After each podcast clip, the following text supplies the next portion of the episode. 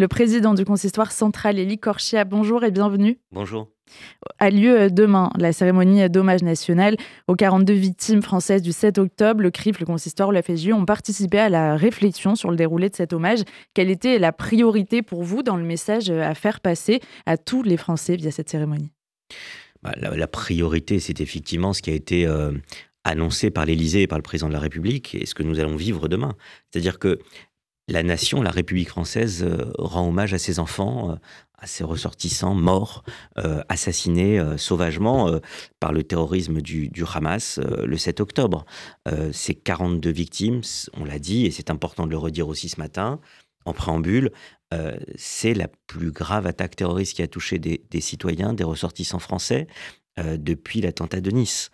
Donc effectivement, ces franco-israéliens qui vivaient en Israël, qui, euh, qui ne s'attendaient pas euh, à être massacrés comme ça suite aux attaques civiles, dans le cas des attaques contre les civils du 7 octobre, bah, c'est important que la France euh, organise cet hommage et que ce soit un moment véritablement de recueillement, d'hommage national, comme ça va l'être aux Invalides. Il faut quand même rappeler que nous sommes le, premier pays, c'est important de, le dire aussi, le premier pays au monde euh, à faire une cérémonie d'hommage national euh, pour, pour ces victimes euh, tuées le 7 octobre en, Israël.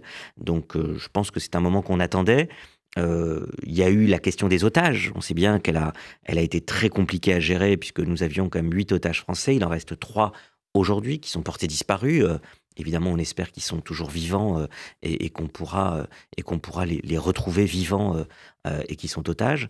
Mais effectivement, il y a eu la question des otages qui a fait qu'il y a eu tout un travail aussi du ministère des Affaires étrangères et, le président de la République a donc attendu. L'essentiel, c'est que cette cérémonie soit là aujourd'hui, le 7 février, et que le pays rende hommage, à, encore une fois, à ces Français qui sont morts malheureusement sous le joug du terrorisme. Et pourtant, euh, depuis quelques jours, quand on parle de cet hommage et la question euh, de la présence de la France insoumise qui euh, intervient énormément, est-ce que vous le déplorez justement? Écoutez, je voudrais vous dire deux choses à ce niveau-là. La première des choses, c'est sur la participation elle-même de la France insoumise. À partir du moment où il y a une cérémonie d'hommage nationale, évidemment, le protocole républicain fait que tous les sénateurs, les députés, les parlementaires, tout simplement, sont invités ou peuvent participer à cette cérémonie. Donc, il y a le droit, et puis après, il y a peut-être la morale, l'éthique, euh, la décence. Euh, qui fait que normalement, euh, certaines personnes, certains élus de LFI qui ont tenu des propos totalement indignes depuis ces quatre derniers mois n'auraient logiquement pas leur place dans cette cérémonie. Et ça a pu choquer des familles d'ailleurs qui, qui, ont fait savoir qu'elles ne souhaitaient pas que, ces élus, que ces élus puissent venir après les propos qu'ils avaient tenus. Donc on verra ceux ou celles qui viendront. Moi, ce que je ne souhaite pas, c'est que ça vienne polluer en tout cas un moment qui est très important pour la nation, euh, aussi euh, euh, par rapport aux Israéliens aussi, puisque ça va être retransmis en direct demain à midi aussi en Israël. C'est un moment important, ça doit être un moment fort de recueillement, de dignité, de sobriété, et, et ça ne doit pas venir polluer cela. Et, puis la deuxième chose que je voulais dire, c'est évidemment sur les dernières déclarations de LFI qui voulaient qu'on qu'on entremêle l'hommage de la nation euh, aux invalides avec aussi un hommage, pour reprendre leur terme, à toutes les victimes, euh, notamment celles qui sont mortes à Gaza. Euh, il est évident que toutes les victimes sont à déplorer et vous savez bien qu'on le rappelle à chaque fois, chaque mort dans cette guerre est, à déplorer.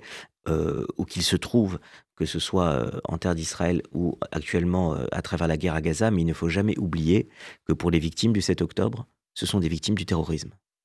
Et ce que cette guerre que mène Israël, c'est une guerre contre le terrorisme, c'est une guerre en défense, c'est une guerre pour sauvegarder sa survie même, son existence. Et, ça, c'est important de le dire. Euh, chaque vie est, importante et chaque mort à déplorer, mais il ne faut pas non plus, et c'était aussi la stratégie de LFI, qu'on essaye d'entremêler des victimes du terrorisme du Hamas qui n'ont toujours pas voulu reconnaître à ce jour avec d'autres victimes de guerre, évidemment à Gaza.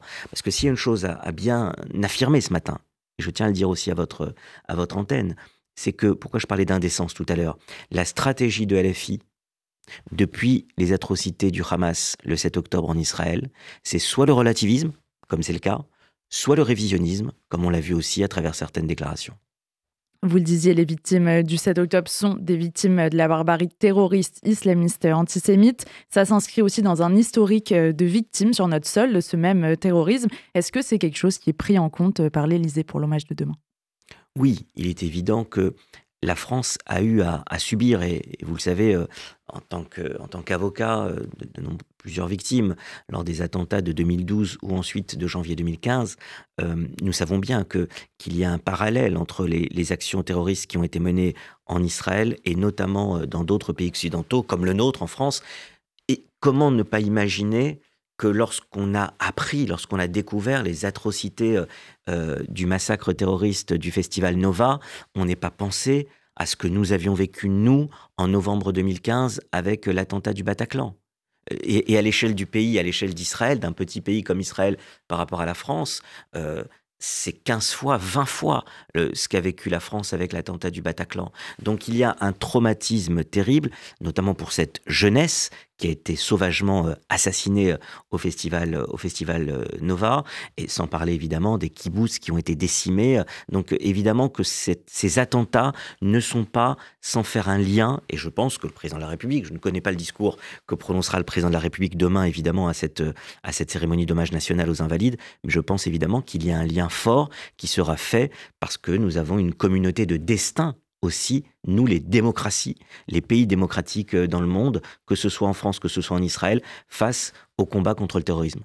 Il y a 42 euh, victimes franco-israéliennes. La liste n'a jamais été euh, dévoilée en intégralité. Les noms de famille demain ne seront pas euh, donnés lors de l'hommage. Les propos violents depuis le 7 octobre sur les réseaux sociaux, dans les médias, c'est comme un, deuxième traumatisme à la fois pour les familles et pour tous ceux qui comprennent que ce qui s'est passé le 7 octobre est, dramatique. Bien sûr, vous avez raison.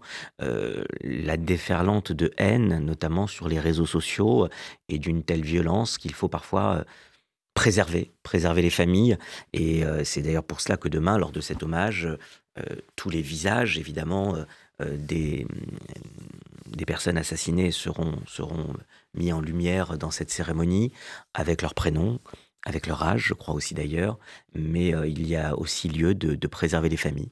ces familles qui, qui prennent l'avion, qui vont arriver en France par un vol affrété euh, par, euh, par le pays, euh, par notre pays. Donc le vol va être affrété, elles vont venir, ces familles, ces représentants de familles endeuillées vont venir et elles seront là demain. Ce sera évidemment un moment très fort d'être à leur côté pour cette cérémonie d'hommage national. Pour finir, Elie Korchia, il y a cet hommage, il y a les efforts euh, diplomatiques, Stéphane séjourné en ce moment euh, en Israël. Il y a aussi le quotidien des Juifs euh, en France, l'augmentation des actes antisémites, on le rappelle, plus 1000% d'actes antisémites depuis le 7 octobre. Quelle remontée avez-vous sur ces dernières semaines sur la vie juive en France en ce moment? Écoutez, on reste dans un climat évidemment anxiogène. Nous ne sommes plus dans ce qu'on a pu connaître avec le pic terrible qui a été suite euh, suite aux attentats du, 7 octobre. Euh, vous avez rappelé 1000% d'augmentation euh, sur les trois mois octobre, novembre, décembre.